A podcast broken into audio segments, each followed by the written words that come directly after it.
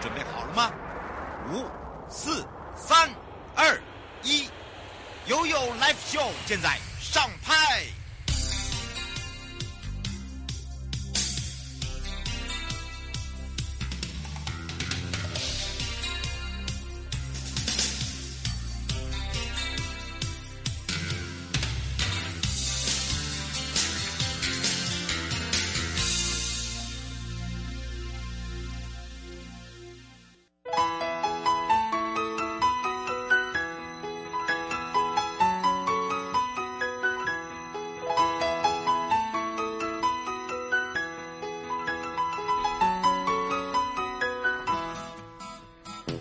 时间来到了一点零三分了，再度回到了 You Live Show FM 零四点一正声广播电台，陪同大家。待会在一点半到两点呢，是 You Live Show 与您有约，法务部保护司时间保护您。那么当然呢，在司法保护呢，今天呢会邀请两位贵宾哦。那么赶快上我们正声广播电台的 FB 哦。哇，留言、按赞、分享，今天的我们的这个礼很大哦，所以呢要赶快上去留言呐、好的，当然呢，我们在这个上半段呢，回到了生活法律生活法庭。那么今天的生活法律庭看厅呢，我们来看一下这时光回廊揭幕一张图表哦，来学法律看透九零年代的民法演进史。那么当然这个也是很特别哦，在民众需要的时候，可以看见自己哦，这个了解多少的法律啦。为了我们的民众可以了解我们日常生活息息相关哦，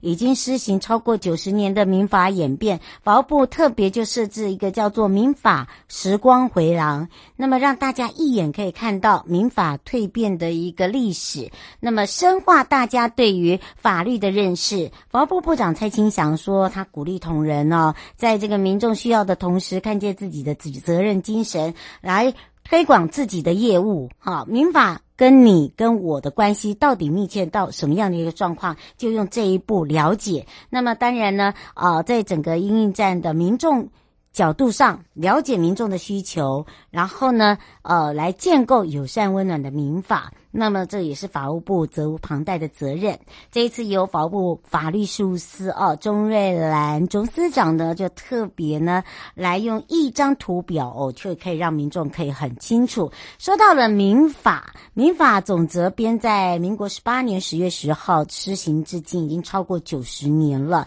那整部法律一共有一千三百七十条现行条文哦，有总则编、债编、物权编、亲属编、继承编等五篇。那这一次呢，民法史里面记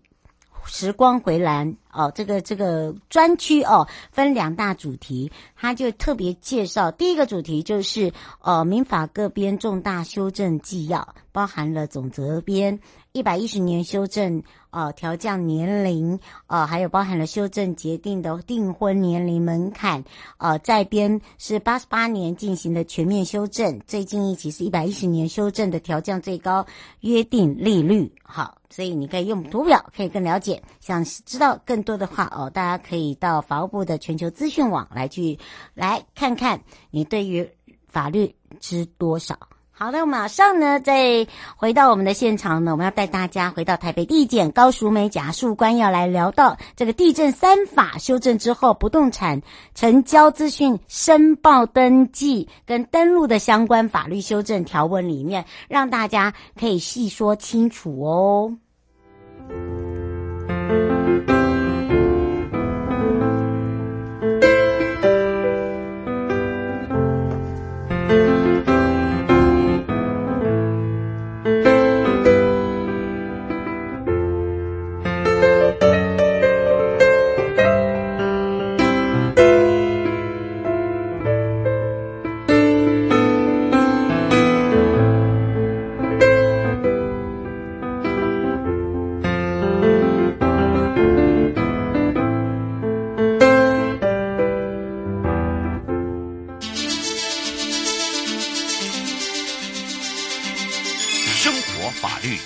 Go Go 你我生活的好伙伴，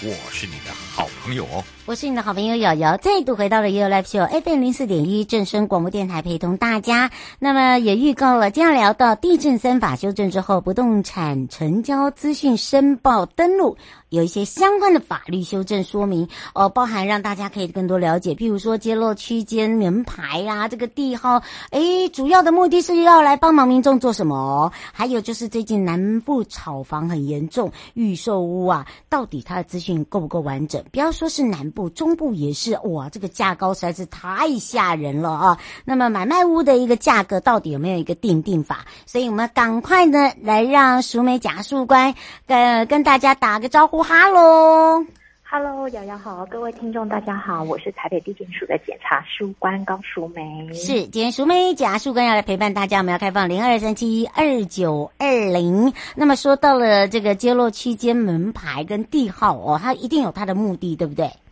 哎，对哦，没有错哟。那那个这个，我们今天要谈论这个议题，就是之前哦，一直大家有在讨论，就是实价登录的部分哦。嗯、那首先瑶瑶有提到的，就是说揭露那个门牌的这个部分哦。嗯、事实上呢，如果说我们有在交易不动产的，就会发现，事实上以前的话，如果有做买卖的话，我们本来就是会揭露门牌的。可是因为哦，那个区间有点太过大了，导致民众根本就不知道说，啊，我们在讲的是哪一个特定区域的那个成交价。价格哦，那所以说，其实，在修法之前的话，台北市跟新北市政府已经有在他们的网站上面揭露的方式已经有缩小了，就是缩小以五号为一个单位，而且有做单号跟区双号的区分哦，不会像以前就是每某一个路段而已。那这个部分的话，在修法之后啊，以后全国的话就会采取这样子的方式来揭露成交呃不动产的那个门牌，所以可以让那个大众更明确的知道说，哎，是哪一个。的区域哪一个地点的成交价格？嗯，是可以变成资讯透明化了啦，对不对？对，而且可以保护那个交易的资讯，然后让大家更清楚。是方先想要请教一下检察官哦，嗯、他说您刚才讲到了，就是说现在有一个个资法的保护之下，那如果真的交易的话，嗯、要交易之前是不是也有这样的一个网址啊，或者是去哪里查询？哦，对，就是那个我们相关的地震网站的话，只要您在那个 Google 上面的话，只要找那个呃。不动产的成交价格的话，它就会导入到相关的网站，然后那个提供一些。你你打这几个字都会跳出来，你放心。对对对对对对对，就会跳到内政部提供的相关网站，很热搜，很热搜，所以不不用环漏哈。对，没错，因为最近不动产的交易实在是太热络了。真的，而且刚才讲到南部炒房重啊，我还刚才在想说。不止南部炒房重啊，中南中部往下往往新北北部也一样，尤其是在那个预售售屋啦。我让你们看看那个预售屋也是、啊，这个问题很多哎、请教一下贾树官，怎么来去帮忙我们这些民众啊？对对对，没有错，就像瑶瑶刚刚说的，之前的话很热门的是在南部，也就是因为台积电要设厂的问题，哦、嗯、现在是连中部的房价都是炒得如火如荼。那所以说现在就是房间都有在传，哎，其实那个呃都还没有看到实品啊，只要去预售屋那个签到，然后拿着一个红单，然后马上转售的话，就又可以赚一笔钱了。嗯，那所以说对于预售屋的这个规范的话，在我们之前还没有修法的时候，确实是比较呃比较模糊不清的地带哦。那主要是因为说他都没有所有的备查机制，而且如果说是建商啊，他自行销售的根本就无需申报哦，所以资讯都很不透明。而且如果说要符合之前修法的规定的话，其实那个资讯的落差会达到了半年到三年哦，差很多哎、欸嗯，对，差非常多。所以你拿到的其实都已经是呃呃非常旧的交易资料了，一点交那个参考价值都没有。嗯，所以说在修法之后呢，我们预售屋的部分，我们已经是。采取在销售前，你就必须要向相关的政府单位做一个备查，然后所以是把申报的时机提前了，而且范围也已经扩大了。那申报的时机的话，是在签订买卖契约的三十天之内就必须要申报哦。嗯、那申报的范围包括了建商、制售啊。也也全部要纳入，所以跟旧法之前是，如果电商自己那个销售是不用纳入，是有一个很大的不同的。嗯，是黄小姐说，您刚才讲到已经是资讯透明化，是不是连同现在的买卖契约包含的它的买卖的呃坪数啊，还有呃数量，这些都是公开的？呃，买卖的频数跟那个呃，就是只要是公器上面的东西的话，我们是可以公开的。那但是因为事实上，呃，就算这样的呃时间呃的运作的话，因为才刚开始，所以说在坊间的话，其实还是会有公司气不太一样的地方哦。对，那所以说呃，就目前的呃实物的窘境来讲的话，我们还是只能够就公器的部分是做追踪。那私器的部分的话，其实也是有在着手，就是渐渐让他们呃公司契的部分是相符的。嗯，是刘小姐说她是小资族啦，大家一起凑房呃这个养屋。她说像房屋的价格嘞，买卖价格，新房跟旧房，她说这个也有变成是透明化吗？既然修法的话。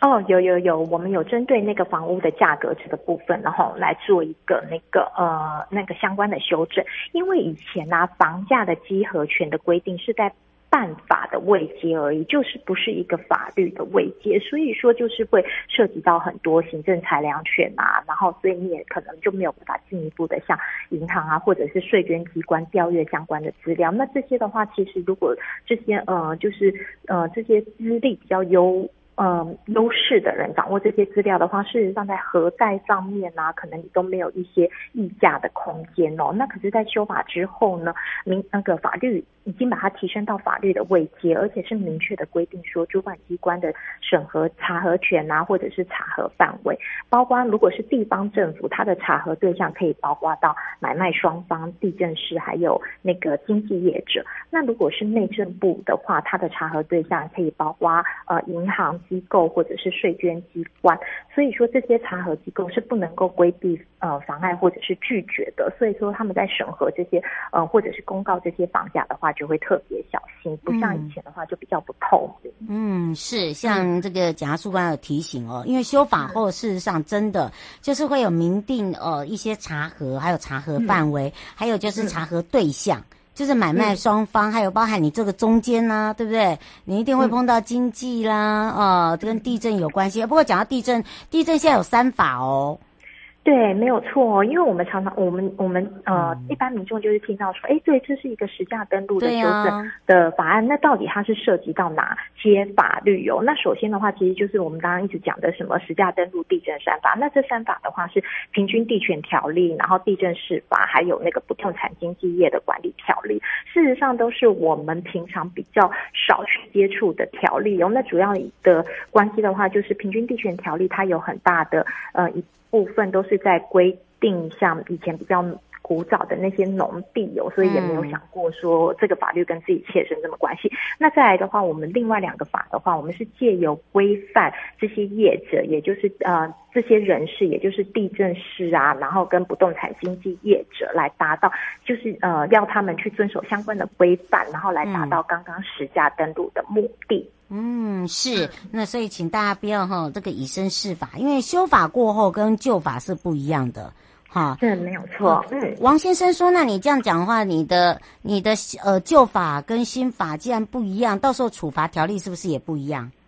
哦，对，没有错哦。我们在新法的部分的话，像刚刚的那个呃房价的稽稽查权的部分的话，在法则上面我们都是有加重的哦。比如说以前实务上，对于那些呃需要申报房价，但是却不却故意不升价或者是刻意哄抬啊炒作，我们以前是没有加重的规定哦。可是，在修法之后，如果申报的义务人哦，经过我们劝导，然后都还是不改不改正的话，是可以加重处罚的。如果说没有申报或者是申报不实，经过三次处罚仍然没有改正的话的话，是可以加重处罚十五万到七十五万元的哦。那因为其实有时候就是说，呃，一个人他是有非常多的户数，那可能我同一批做的时候，我都没有呃确实申报。那这样的话，其实这个法则对他来讲的话，根本就不痛不痒。所以我们这次也有规定，我们是以户数来做处罚的对象哦。也就是如果说一个人有十户，可是他十户都申报不实的话，那我们是针对这十户全部都做个别的处罚哦。哦，所以呢，请大家注意一下哈，嗯、实务上有申报义务人哦，不改正的话哈，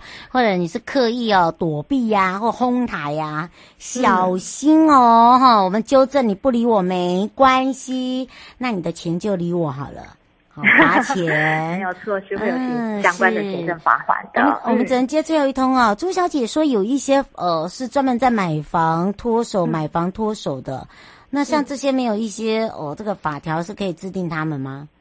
哦，这个部分的话是之前我们在那个呃，就是那个房子哄抬的时候就有修过、修正过相关的法律哦。那这个部分的话是之前大家已经有听过，就是说像类似豪宅税啊，或者是呃，就是呃平呃一个呃一一个人如果他名下拥有多少户。的房子，然后他在短时间之内转手的话，会课予比较高的税则哦。那这个部分是我们之前修法的时候就已经有把它纳入规范的。嗯、所以说这样的话，如果你要就是以那个呃短时间的买卖，对，可能就你要考虑到你自己的时间成本，因为如果说在短期之内，比如说三年之内频繁的交易房屋的话，是会被高课到高高额的那个移转的税金的。哦，喜欢投资的丙业务，这是好事，嗯、但是呢。很抱歉，好，我们已经修过法以后啊，这个你你呃投资没问题，但是税还是税务还是要交，不然的话哈，嗯、呃我们也有执行的行政执行署，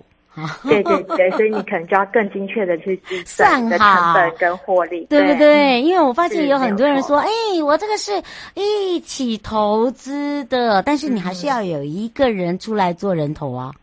是吧？对对对对对，没有错。嗯，嗯，最后有没有特别提醒大家的地方？尤其修法过后，嗯嗯、呃，就是因为现在的话，其实就是房市非常的热络啊，那很多人的话，其实就会呃，就是会一头的就栽进去，但是事实上，这个反转的时间或者是什么都很难说。那如果说只是凭着一个红单哦，就不断在做交易之后的话，可能就会有债务不履行或者是违约的部分，那银行的核贷也没有办法下来，也都是一个问题哦。嗯、所以不知道需要就是为了这种短线的利益，然后搞到自己就是。呃，经济负担很大，所以这部分的话，民众可能在呃进行买卖的时候都必须要三思，千万不要变断头啊！接 到最后一波刀，真的好，不要真的是呃花了很多钱，然后呢也浪费很多时间，到最后就是一场空。因为我们真的看到法院很多，好，那到最后真的叫欲哭无泪耶。好，对，没有错，太勉强自己的啦，不要铤而走险哦，也要非常，对对对嗯，也要非常谢谢台北地检高淑梅检察事务官陪伴大家解决大家的问题，很热络。我们在热络的同时，也要提醒自己 要小心。好，也要非常谢谢我们呃淑梅检察事务官哦。谢谢瑶瑶，谢谢各位听众，拜拜，拜拜。待会呢，我们在一点半的时候就要回到 You Live Show 与您有约法务部保护司时间直播，跟大家一起来聊聊你生活中的话题喽。各位亲爱的朋友，离开的时候别忘了您随身携带的物品。台湾台北地方法院检察署关心您。